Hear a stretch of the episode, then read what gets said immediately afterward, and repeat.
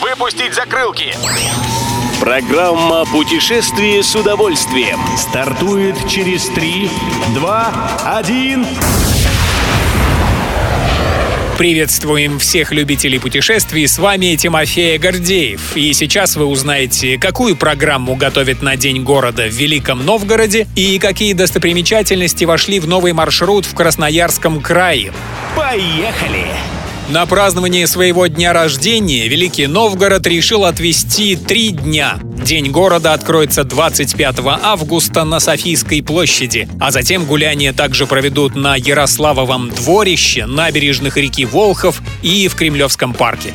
Лейтмотив праздника — средневековые игрища. Как сообщает Интерфакс, пешие и конные реконструкторы блеснут мастерством владения средневековым оружием.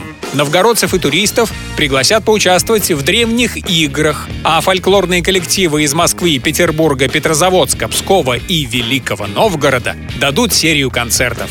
Праздник продлится до 27 августа. Едем дальше. Красноярском крае появился новый удобный и безопасный маршрут для пешего и экотуризма. Две достопримечательности Красноярска – Торгашинский хребет и Красноярские столбы – соединились в единый туристический кластер с общей сетью пешеходных троп.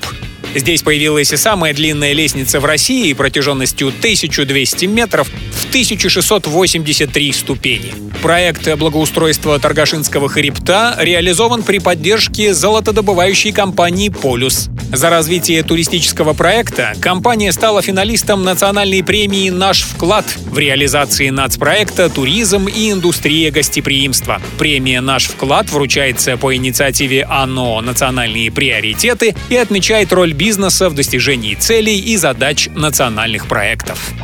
Любой из выпусков «Путешествия с удовольствием» можно послушать, подписавшись на официальный подкаст программ Дорожного радио. Подробности на сайте Дорожное.ру. Дорожное радио вместе в пути. Программа «Путешествие с удовольствием». По будням в 14.30. Только на Дорожном радио.